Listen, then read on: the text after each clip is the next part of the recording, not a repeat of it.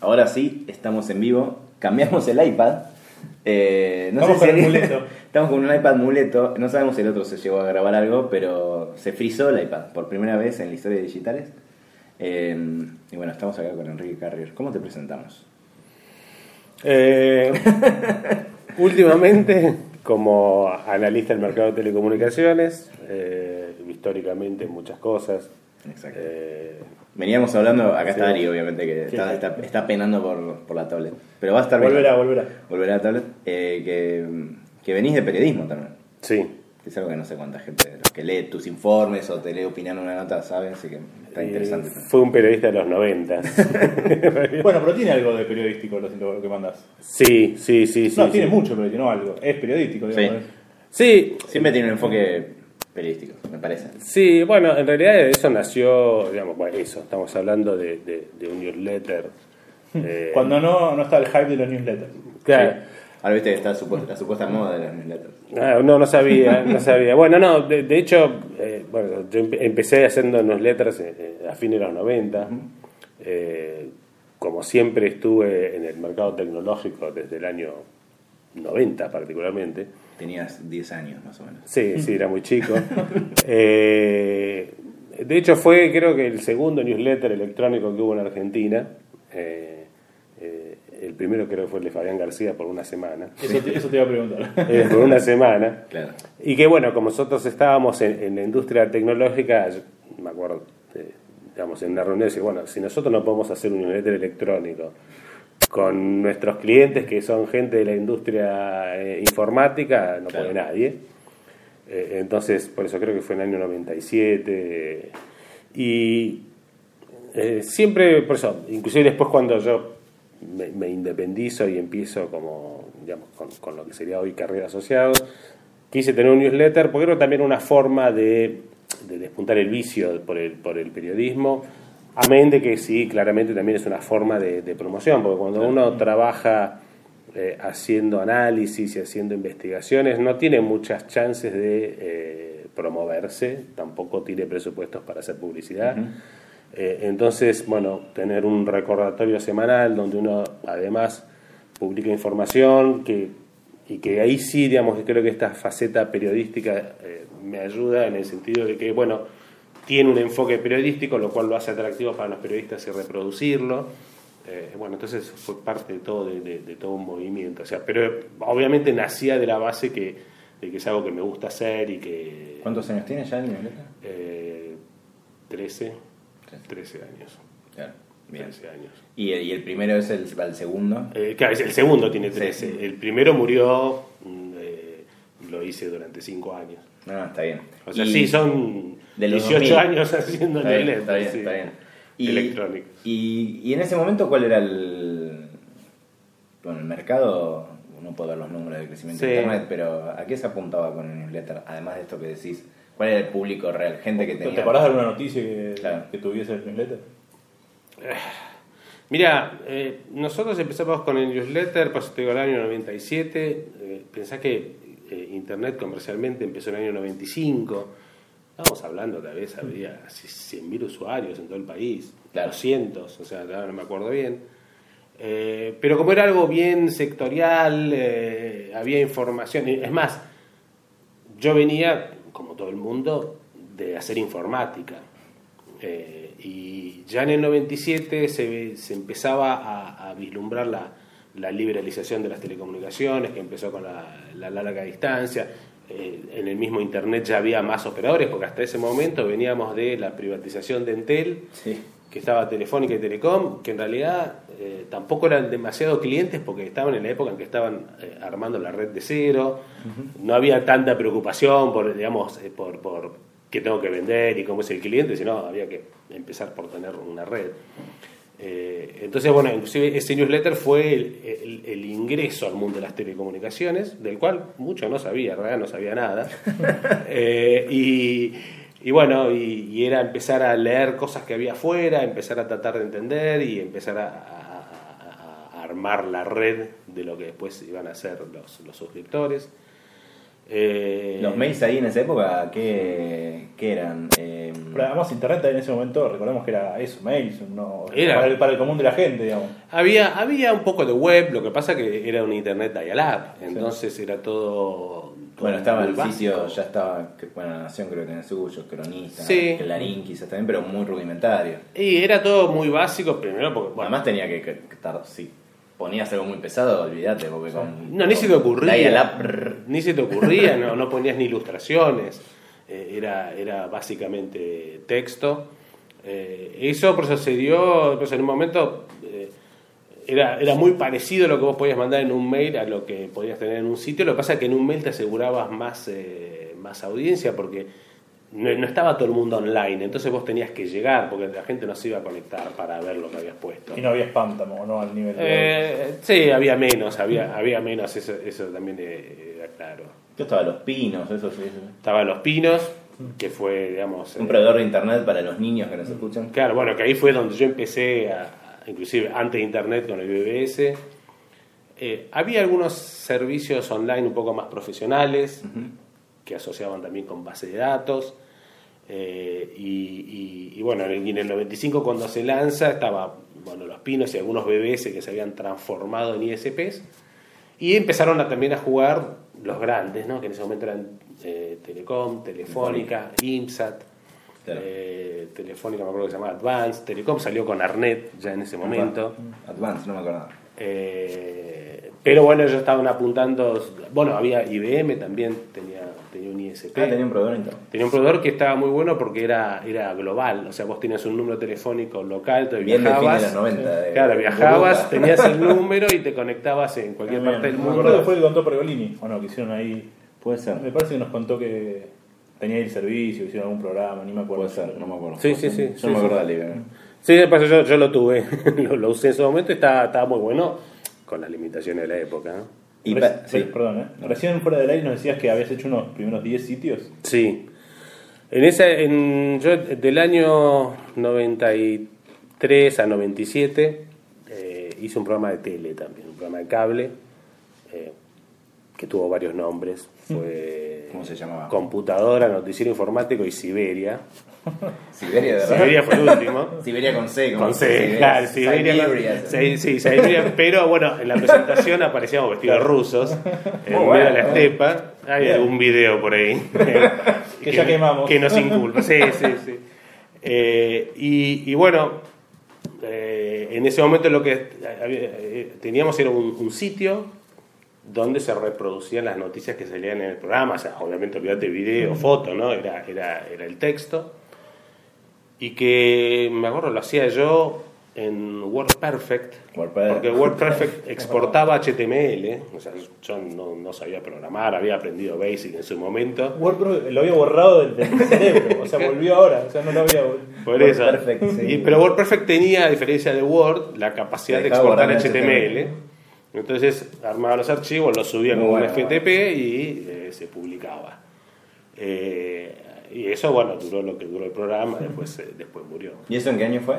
Y en 95, 95 arrancamos con el sitio. Y ahí una pregunta de esto ni lo habíamos charlado, pero ¿cómo, cómo se registraban en ese momento los dominios? ¿Qué era? ¿O eran esos dominios eh, tipo, yo me yo Eran punto .com. Eran punto .com. Se registraban afuera. Se sí. registraban afuera y se hosteaban afuera, todo afuera, ¿no? Eh, no, bueno, acá no, nosotros lo teníamos hosteado en Los Pinos. ah, sí. eh, que fue uno de los primeros así de los de, de los ISPs que hubo. Eh, pero sí, digamos, todo lo que era dominios eran .com. Sí, sí, sí. Y ahí una pregunta más general, ¿cómo fue el... que bueno, lo decíamos afuera del aire, ¿no? Mm. Yo lo viví eso también, pero no me acuerdo tanto. El, el, el momento en que empezaste a ver que Internet pasaba a ser algo que no iba a ser un hobby, sino que era algo que iba a cruzar todo prácticamente en los próximos años. Mira, yo lo, eh, esa sensación la tuve en realidad con el BBS. Después lo- Internet lo que hizo fue simplificarlo. Eh, Por las dudas, acá de, de- de árbitro. Sí. ¿Qué es el BBS? no, no te, no te lo sabría explicar bien. Ya lo hablamos, Pero para el que está escuchando, lo hablamos en un episodio con Fierita. Eh, yo no sé una manera de explicarlo fácil para el que nunca lo vio. Yo me acuerdo de algo muy rudimentario, pero... Sí, bueno, básicamente era, o sea, originalmente era como un servidor que tenía can- cantidad de información de lo más variada, eh, donde uno se conectaba telefónicamente y, y accedía a cosas ahí, inclusive accedía a servicios, había foros. La diferencia con la web puede ser que sea que, que es más amigable y porque eh, técnicamente también en la web entras a un servidor. Sí, bueno, pero lo que pasa es que vos ahí entrabas al, realmente al servidor de tu proveedor.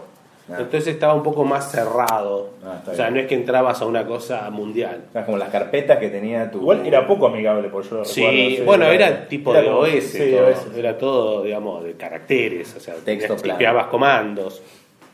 Ah, está bien. Eh, Bueno, y ahí. pero por eso, pero para, para, digamos, para, ahí yo tuve la, mi, mi, mi segunda epifanía, la primera fue cuando empecé a programar y terminó, porque me daba cuenta que, digamos, ya eh, los límites no, se, no terminaban en la computadora. Vos antes de conectarte, todo lo que tenías era lo que había dentro de la computadora Claro. y no había más. Y de momento que vos te conectabas y de repente había contenidos desconocidos para vos, cosa que en la computadora no te pasaba porque vos los habías cargado, ahí yo pensé, dije, bueno, acá está, acá está el futuro. O sea, eh, eh, en, en- en poder acceder a cosas eh, que yo no tengo localmente Sí, sí. y que hoy parece medio estúpido, pero en ese momento Sí, estábamos era limitados. revolucionario, era el encarta hasta ese momento. O sea, Claro, o sea, si querías una enciclopedia, le El carta. CD-ROM. El CD-ROM. Que el CD-ROM fue una, un- un- una buena plataforma de aprendizaje Sí, para sí, sí. los que lo usamos un poco intensamente, eh, para después manejarnos en Internet, porque ahí es donde aprendiste a hacer búsquedas hipervínculos, con sí, hipervínculos, sí. hipervínculos, búsquedas con lógica booleana, Sí, sí, sí, sí. acotado lo que almacenaba el CD, Sí. Pero los principios estaban, estaban Es verdad. impuestos. Sí. Es verdad, Sí, una sí. arquitectura similar. Y. Bueno, y después terminaste especializándote en telecomunicaciones. Sí. eh, y hago un fast forward ahora. O sea, que, que lo hablamos también un poco fuera del aire. Pese, al- pese a los temas de infraestructura que hay, ¿cómo ves a, a Argentina o Buenos Aires? Justo hablábamos también. En, en todo lo que tiene que ver con, con conectividad, con el uso de celulares. Sí. Lo que te decía, vas al subte, obviamente ves, ves equipos muy buenos. Quizás no hay tantos iPhone, Mm. pero en el contexto de una infraestructura que a veces no anda del todo bien, ¿qué, qué hace el argentino con eso? Mira, yo creo que, o sea, evidentemente vos lo que tenés en el país es eh, diferentes niveles de infraestructura, entonces no podemos hablar de Argentina como una unidad en este sentido.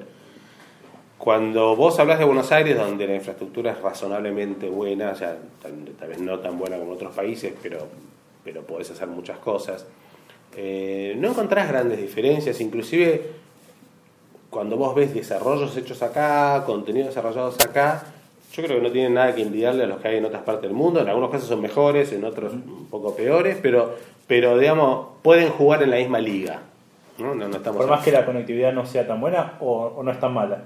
Eh, yo te diría que en realidad eh, las diferencias de conectividad hoy no, no te influyen tanto en lo que podés y no podés hacer, sino tal vez en la calidad de cómo lo haces. O sea, vos podés ver el video de Netflix, tal vez en algún momento se pixele Sí. o lo que sea, pero lo vas a tener en Netflix. No estás en una diferencia donde decís, che, no, no puedo ver un streaming porque no me da la red. Eh, entonces, más o menos, pues hacer las mismas cosas. De hecho, cuando creo que cuando nosotros viajamos, eh, tenés esa experiencia que decís, bueno, qué rápido que va, pero no es que haces cosas nuevas. Estás haciendo lo mismo, mejor, Sí. tal vez. Es un segundo menos de ansiedad para practicar el videito de YouTube. Sí. Claro, pero también por otro lado lo que vos tenés eh, en, en Buenos Aires particularmente es que vos tenés mucha conectividad, tenés mucho wifi, de hecho cuando vienen los extranjeros acá muchas veces les, les llama la atención la cantidad de Sí, conectividad gratis que hay, cuando vos en otros lados tal vez viste no hay en todos, la- en todos los bares y, no, y No en algún lugar tenés que banco, pagar, sí. claro, y si estás en un hotel garpar y qué sé yo, con lo cual, por eso te digo, eh, con sus matices eh, no, no, no estamos tan lejos. Y en términos de lo que es la tecnología en sí mismo, eh, yo creo que de lo que... Bueno, hay, hay dos cosas, ¿no? Uno, lo que, lo que vos tenés en teléfonos, en celulares, y la es lo que tenés en informática. En teléfonos estamos a pocos meses de diferencia, salvo el tema de- del iPhone, De que es un tema regulatorio, de, digamos, más político, no, no un, no un tema de negocio. Y de hecho, hay muchísimo iPhone para no ser un equipo que se Sí, vende en sí, Argentina. ¿Hay algún número de algo? Pues yo veo muchos, Sí. pero no. no... Y mira, más o menos la estimación es que tenés unos 500.000 iPhones en Argentina. De todas las series. O sea, en total, Sí, no son- sí, bueno, los muy viejos ya murieron, o sea, estás hablando del 4 para arriba. Claro, Sí. Eh, que es un poco lo, lo- es una cifra a la cual llegas en función de los datos que sí tienen los operadores celulares, que sí saben qué teléfono tenés. Claro, de, de- de las, habilitaciones. Claro, Sí, entonces mismo saben- puedes ponderar desde sitios, desde Analytics de Google, Sí. que te tira. y- Sí, pasa que ahí eh, vas La- a estar es sesgado por, por el sitio, ¿no? O Sí, sea, sí. porque por ejemplo a veces, no sé, los bancos te tiran un número, Claro. bueno, es un tipo que está bancarizado, que tiene edad para tener cuenta bancaria, que yo, los, los diarios, bueno, va cierto tipo de público, de otro Claro, no. sí. En cambio, un operador te Sí, da bueno, la visión... activación es el operador. eh, te da el, el número más, eh, digamos, ya es, es un censo, ya no es una muestra. Eh, entonces estás más o menos en ese número. Entonces, eh, eh, en, en- en celulares estás bien, las redes no están bien, por más que ahora con el 4G y en Buenos Aires puntualmente se nota la diferencia quienes tenemos la posibilidad de usar 4G, de que están dando mejores servicios y qué sé yo. En informática sí estamos atrasados. Ahí creo que digamos, también digamos, políticas eh, industriales eh, tienen su impacto. Y si vos ves, no hablemos tanto en teléfonos como en, en- en computadoras de tema precios, pero inclusive tema de configuración. En, en caso de computadoras, vos lo que ves es que las configuraciones son viejas. Eh, entonces ahí sí puedes decir que estás un poco atrasado, pero de vuelta, no te impiden, no es que decís, bueno, si yo tengo una una, una Core Sí, i7, voy a hacer algo que en, en esta Sí, que sí, tengo sí. no lo hago. Ya No como la base, de hecho me pasa a mí cuando te piden recomendar una máquina, la base ya es muy alta. Mm. O sea, salvo que te, te dediques a hacer video o algo así. Sí. Ya Sí, una de máquina hecho, básica El es un- Chrome OS es un avión. te permite hacer lo que haces en lado, sin, Bueno. sin tener disco duro. Y eso es una, también una de las razones por las cuales eh, acá y en todo el mundo el mercado de PCs tiende a la baja, porque por un lado no ten- digamos, los ciclos de renovación se fueron estirando. Vos Sí, antes sí, sí. pasaban tres años y te habías quedado un poco desactualizado. Hoy yo tengo una máquina que tiene 3, 4 años y Va. va, o sea, Sí, para. Office y navegar y qué sé yo. eh, y entonces preferís dedicar tu presupuesto en tal vez un mejor teléfono o comprarte algún otro chiche que en cambiar la computadora para seguir haciendo más o menos lo mismo. Y eso por eso pasa acá y pasa en todos lados. Sí, verdad. Eh, eh, entonces, bueno, eh, por eso te digo, en ese sentido vamos acompañando, no nos estamos eh, quedando afuera de vuelta, ¿no? Donde hay infraestructura, hay otras partes del país que... Eso sí, ya, ya que estamos en el país, que es, que es, o sea, las ciudades grandes son las que tienen más infraestructura o hay alguna cosa fuera de lo, fuera de lo que uno podría suponer. No, generalmente tenés la- las ciudades donde hay mucha concentración, donde hay capacidad de, de consumo y donde además también te, te ayudan las escalas. O sea, porque si vos tenés que tender una red de banda ancha o, o una red de celular y, y, bueno, si en 15 kilómetros cuadrados tenés una concentración muy grande de gente, eh, te cierra.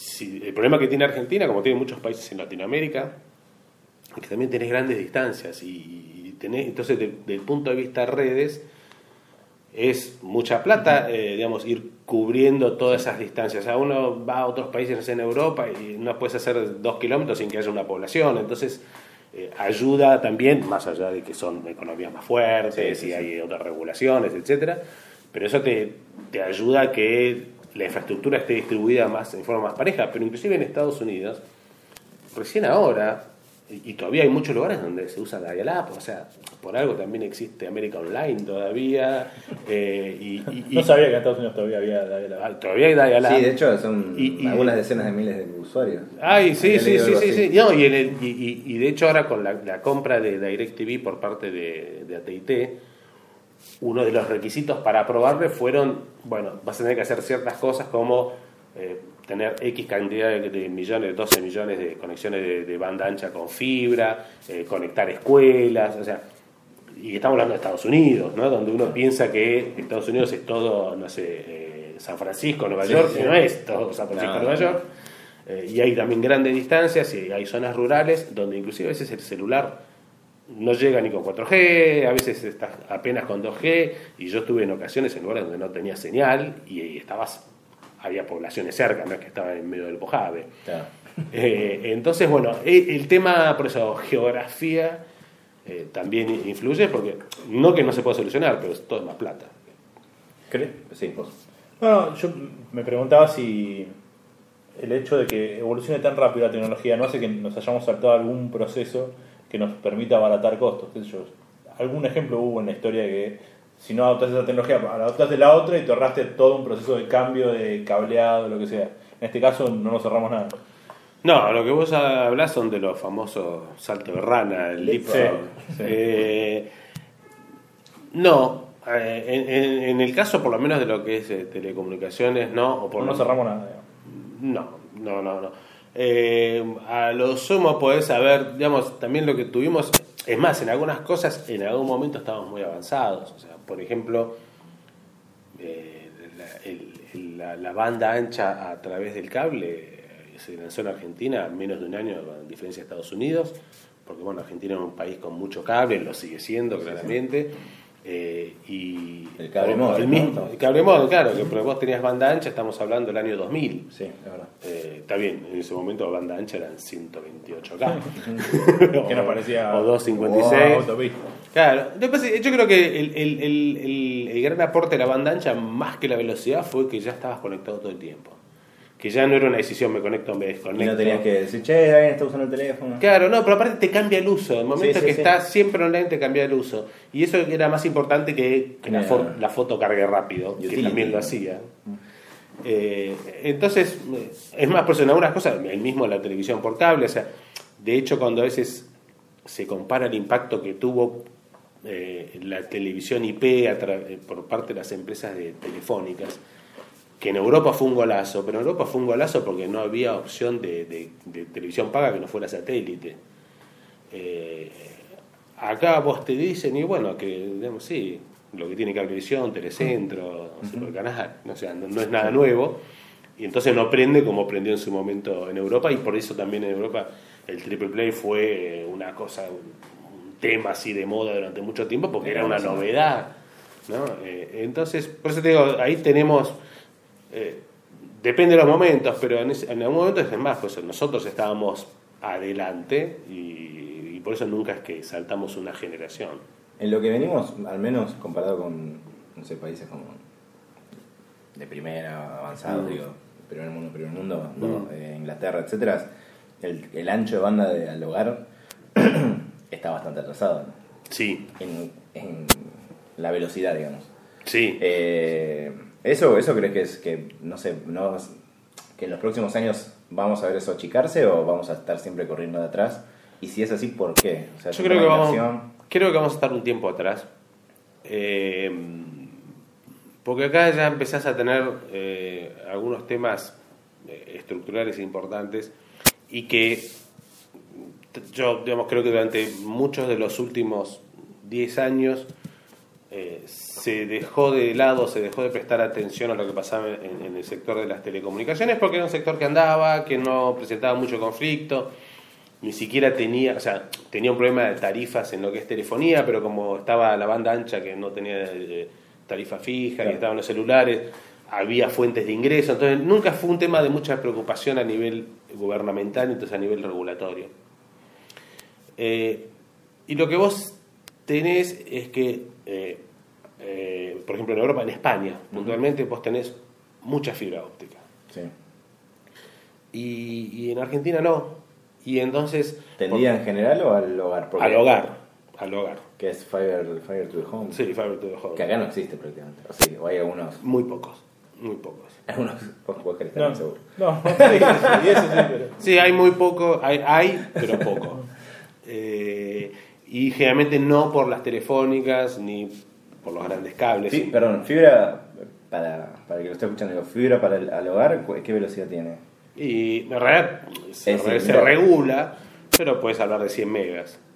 Así, pero tip- como agua, o sea, no, no es que 100 megas y vemos, son 100 megas. Sí, sí, sí, sí, sí, sí. sí en realidad, Generalmente tenés 20, 30, 50, 100 y bueno, Porque cuando dependerá de lo que contratas pagues. decís contrato un mega o 5 y en general es la mitad, es el máximo, ¿no? Sí, sí, sí, sí, sí. Y es asimétrico también.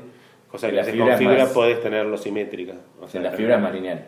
po- Podés tenerlo, eso a veces es un poco de configuración y de cómo, cómo te la quieran vender. Eh, Sí, igual la gente tampoco sube tanto, digamos, bueno, últimamente se sube más, porque ya, no sé, de subir videos, streamear. Lo vemos tal vez más en los celulares, ¿no? Donde vos Sí. tal vez tenés un periscope y última estás haciendo un streaming para arriba. Eh, obviamente que por eso también generalmente hay esta asimetría, porque es más lo que se baja que lo que se sube. Te Pero, interrumpí, te interrumpí, perdón. Eh, pero por eso, pero volviendo a, a tu punto. Entonces vos lo que tenés, sobre todo, digamos, vos tenés que tener presente que más o menos la mitad o más de la gente se conecta a banda ancha a través de las redes telefónicas. Que son redes de cobre a las cuales se le está sacando el, el jugo de una forma impresionante. Que son de los 80, ¿no?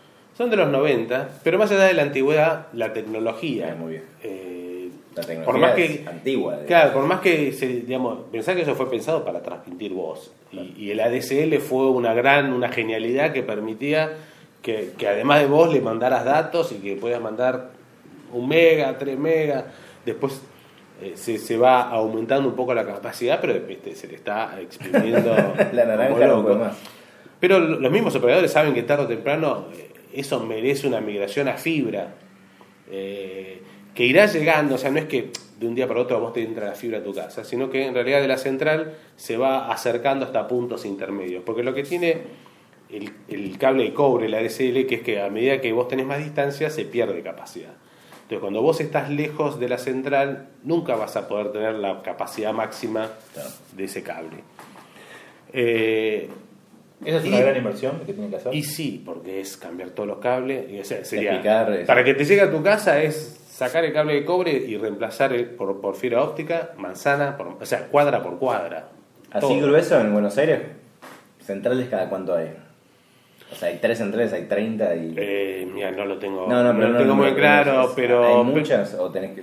Por eso, en Buenos Aires no sería, o sea, no es tanto el problema de la distancia, sí lo vas a encontrar más en Gran Buenos Aires, eh, porque encima vos lo que tenés en Buenos Aires es que en una cuadra, como tenés edificios, tenés mucha con- de- de- densidad de, de- Entonces quizás les conviene... de hogares. Entonces ahí también la, inve- la inversión se amortiza de otra forma, que es si te vas a una zona suburbana de donde una cuadra hay 10 casas, entonces más que eso no vas a tener.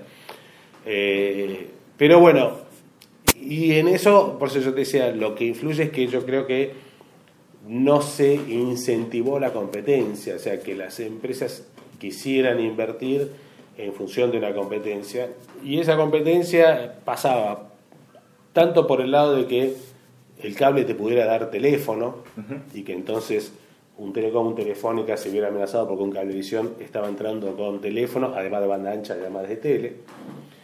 Y por el otro lado a las eh, telefónicas no dar televisión, que era, y ahí sí hubiera- necesitan sí o sí capacidad, porque estamos hablando de video.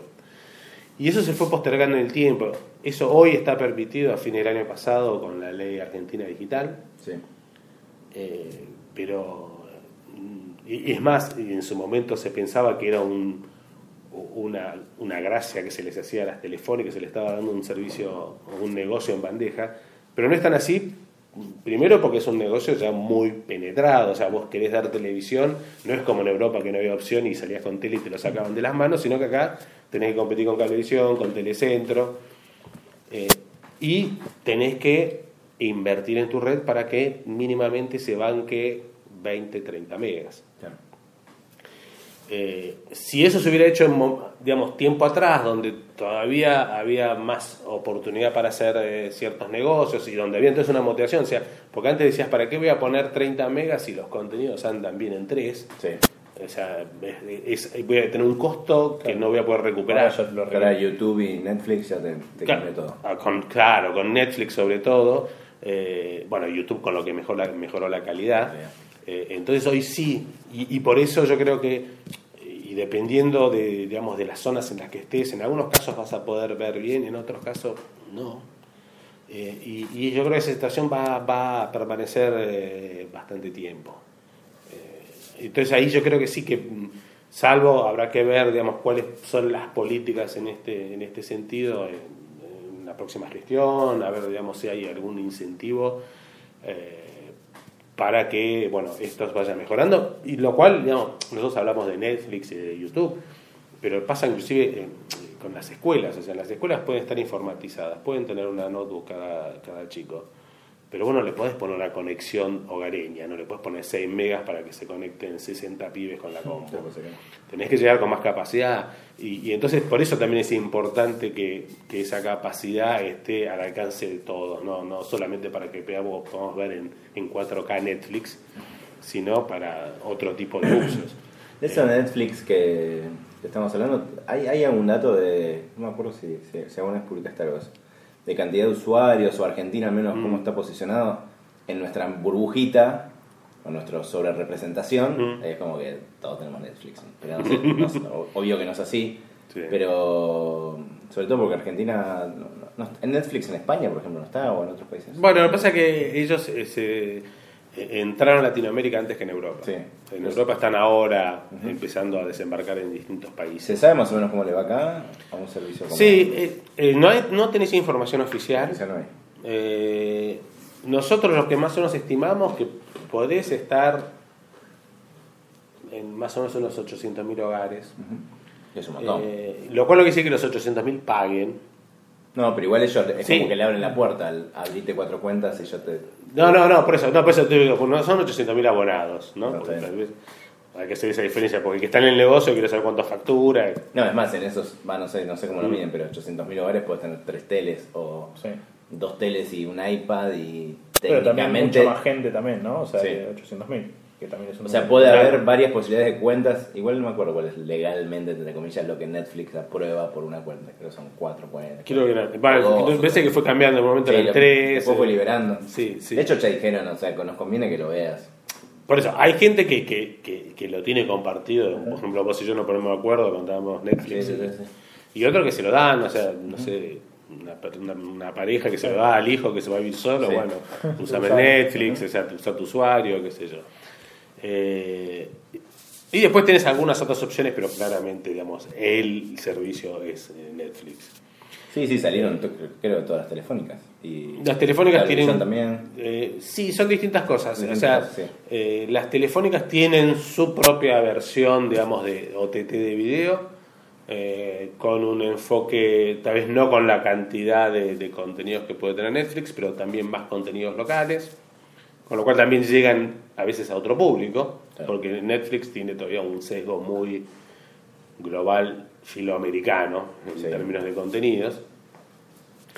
Eh, entonces, bueno, se van desarrollando. Pero bueno, también ahí empezás a chocar con lo que hablábamos antes de qué infraestructura tenés. O sea, porque yo puedo decir, bueno, tengo contenidos locales que llegan a un público más masivo, más nacional, pero también ellos tienen que tener el ancho de banda suficiente para que el servicio funcione. Sí, porque del lado de. Porque uno ni lo piensa eso, pero del lado de Netflix, no, so- no solo la, el ISP que llega a tu casa tiene que tener un ancho de banda copado, Mm. sino que los servidores y lo que tiene Netflix debe ser brutal.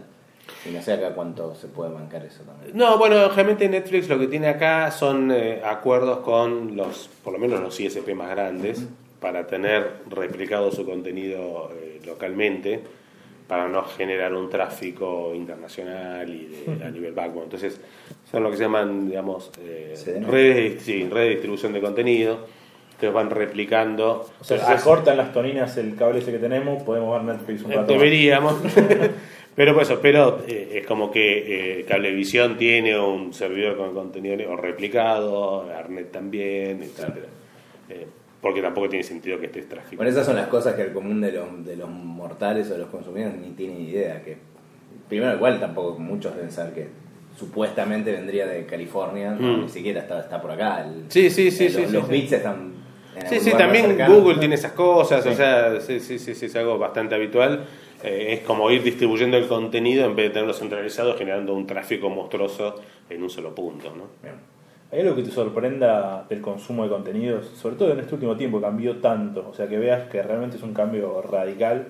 Puede ser en la juventud, los Mm. millennials o... Sí, mira, lo que, lo que es interesante, y, y cuando vos haces lo que hacemos nosotros, que estamos, digamos, investigando, haciendo encuestas, y haciendo entrevistas, etcétera, es que todas estas cosas pasan sin que uno las vea, ¿no? Pero Eh, más rápido, ¿no? Antes Claro, estaba- no, no, pues eso, porque de repente uno dice, che, como pasa con Netflix, dice, che, de repente un montón de gente tiene Netflix. Eh, que me acuerdo que en su momento, tiempo atrás, pasó con Google. O sea, Claro. yo me acuerdo yo haber empezado a usar. Google, eh, creo que era fines de los 2000, y que era el motor de búsqueda de Yahoo. Y de repente se abre y un día te das cuenta que todo el mundo estaba usando Google y Google no había hecho publicidad, no había puesto ninguna, pues Netflix todavía vemos algún aviso. Y- pero que es esa viralidad que tienen muchas de las, las cosas online. Y hoy creo que ya no te sorprende el tema del video y del Netflix que estamos hablando. Y yo creo que ahora está pasando con servicios tipo Spotify. eh, donde también cada vez más ves gente que. Y donde evidentemente eso funciona en base al boca a boca, ¿no? Y, y lo que uno eh, escucha hablar. Eh, YouTube es muy importante eh, en términos de, yo diría, sustituto de televisión, sobre todo en las generaciones más jóvenes, donde vos todavía tenés mucha gente que hizo ese paso de la TV a Internet, a YouTube, a Netflix, pero vos estás, si hablas de chicos de 13 años, por ejemplo, Ya nacieron con, poniendo lo que querían. Sí, y, y si tiene menos de 13, olvídate, la, la- la tele es una cosa que usan los viejos. o sea, a lo sumo para mirar en familia, porque un día le- en Netflix le dicen, che, vamos a ver Cars. Sé yo, bueno, viejo, está bien, lo vemos. Pero, y donde entonces vos le hablas de tele y no te diferencian la tele tradicional de el video online. Es, Lo mismo. es lo mismo. De video. pero no Y, y ni siquiera son los. Y hasta los contenidos, porque hoy vos tenés mucho contenido que es nativo de YouTube y que tiene un formato, ya digamos, no, habla- no hablando del video del gatito haciendo cosas, sino programas, y así es como consumen. Eh, Pero la industria, ¿cómo se habla tan rápido? Porque recién hablaste de Spotify. O sea, había toda una industria montada con producción, marketing, qué sé yo. En 10 años se cayó bajo toda una industria, nace otra, lo mismo pasa con el video. O sea, ya se adaptó todo. En publicidad sé que no, porque la gente, o sea, o por lo menos las empresas siguen poniendo plata en la tele a la vieja usanza. En mercados más consolidados como Estados Unidos, eso va cambiando. ¿Ves que Sí. acá va a pasar? Yo creo que va a pasar en todos lados, o sea, va a pasar en, en todas las industrias. Claramente las industrias de contenido son las más afectadas. Eh, eh, y lo que está es en una transición, porque después también hay un tema demográfico, ¿no? O sea, vos, vos tenés la pirámide, todavía hay gente que es de otras generaciones que, aunque consuma algunos contenidos online, está acostumbrado a poner la tele, eh, ver HBO o lo que fuera. Eh, y lo que tenés generalmente que aparte son, por un tema de desarrollo vital, digamos, tienen plata para consumir. Claro. Entonces todavía siguen moviendo. Lo mismo pasa con los diarios. O sea, alguien, no sé, ¿quién compra el diario de papel? Hay gente que compra el diario de papel, no van a ser los chicos de 15 ni de 20. Y sin embargo hay un negocio todavía con, con- con el papel, pero claramente sabés que eso va cambiando porque todas las nuevas, toda la base de la pirámide eh, es otra generación, es, eh, tiene otros hábitos, por eso también son los más interesantes para, para estudiar. Cuando nosotros hacemos distintos tipos de, de- de- de análisis y de entrevistas, o sea, ahí es donde vos ves cómo viene, digamos, dónde está el cambio. Porque son las generaciones que no, no adaptaron un modelo a otro, sino que es, es un modelo natural. Y entonces ahí es donde ves las diferencias más grandes eh, y es donde está lo más interesante. Pero bueno, por eso te digo, o sea, todas estas cosas, eh, de hecho, van adaptando y de hecho sigue existiendo un negocio del video, sigue existiendo un negocio de la música, sigue existiendo un negocio de las noticias. Tal vez los actores son otros. Eh, justamente yo creo que lo que es muy, muy difícil es poder hacer el cambio, ¿no? Y no morir en el intento y, poder matar un negocio que hoy te deja plata para apostar a uno que sabes que tiene futuro pero que hoy no te deja tanta plata y donde tal vez hasta tu propia mentalidad no te permite hacer ese cambio. Y lo ves inclusive en la propia industria tecnológica, o sea, Microsoft está haciendo Sí. unos esfuerzos terribles para mutar del negocio del software, de comprar licencias, pagar por el software, a que sea un servicio, en Windows 10 gratis. Todo mientras seguís facturando para mantener, o sea, eh, el momento que das el salto, o sea, ponés que saltaste, ok, pero mientras vas en el aire, Claro, Lo que puedes hacer es quedarte quieto. y no, quedarte quieto, quieto es garantía de, de cementerio. Sí, sí, sí, claro. Eso que hablamos también un poco fuera del aire, de, de- que vos venís de los medios, ¿cómo, y ahora más por interés personal, digo, más allá, más allá del trabajo, ¿qué, qué, qué estás viendo que pasa con los medios, sobre todo digo, digitales, diarios? ¿Qué, qué, qué estás viendo que pasa y qué crees que va a pasar? Al menos en Argentina. digo. Difícil. Mira, ¿eh? es difícil, sí, creo que en realidad na- na- ¿Qué nadie, crees? Nadie, nadie sabe. nadie sabe muy bien. el peso encima, nadie Sí, sabe. no, no, no, no, me lo saco solo. Eh, de hecho, lo ves que inclusive eh, a nivel internacional también hay mucha experimentación. ¿Qué te parece lo más interesante Sí. que está pasando? Y, y, y, y eso sí, ¿por qué crees que durante, pasaron, ya se llaman 20 años de internet? Mm. ¿Por qué nadie le encuentra la vuelta a que esto es un negocio, un negocio muy sustentable? Salvo BuzzFeed y un par más, digo. Sí. Bueno, yo creo que, que, que- digamos que acá no se trata únicamente de que cambia la plataforma de distribución. También hay un impacto en el contenido y en cómo se genera y en quién lo genera. Porque vos lo que encontrabas en estas primeras etapas era, ok, nosotros generamos contenido, distribuimos de esta forma analógica, ahora vamos a distribuir de esta forma digital. Pero el contenido sigue siendo más o menos Sí, lo sí, mismo. sí, sí. Eh, y, y lo que vos vas viendo es que también el contenido Va mutando. muta. Y ahí es donde los medios tradicionales, o sea, una cosa es decir, bueno, no sé, tengo un diario, imprimo papel, pongo un servidor y lo pongo online. Y otra es, bueno, ¿y cómo adapto ese contenido a esta plataforma online? Y ahí es donde ves que donde, donde falta aceite, ¿no? Y donde la cosa todavía está a mitad de camino. Eh, igual que como pasa, digamos, con, con el video, etcétera. Eh, y, y yo creo que es un poco lo que hablábamos recién, es muy difícil ser el, digamos, eh, quien mate al, al formato tradicional para dar lugar a- al nuevo. Eh, por eso me, me da la impresión que en su mayoría, no sé cuánto tiempo será, si serán 10, 20, 30 años, pero de los grandes nombres de los medios, si es que hay grandes nombres, porque también el otro tema es que es otro modelo, eh, donde antes estabas muy también eh, eh, influido por el tema geográfico, o sea, un diario llegaba a donde llegaba el papel y era fuerte ahí, y hoy te compite un blog de afuera, y vos tal vez si querés ver noticias de lo que fuere, de, no solo internacionales, pero de tecnología, y tenés la opción de ir a un sitio español y un sitio americano, que yo- antes leías la Compumag, así. No hay un riesgo ahí, digo, en- en tema Y, que y cada uno- que nos quedan ya menos de tres minutos, ¿viste? Uh.